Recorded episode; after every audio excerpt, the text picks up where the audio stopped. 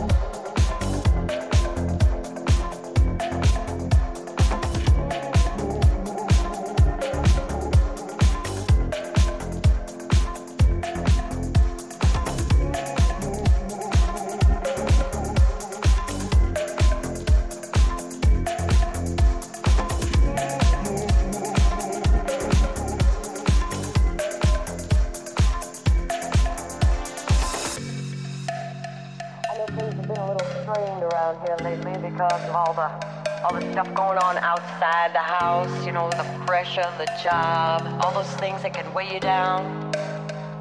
You know, sometimes, just sometimes, you bring that home with you.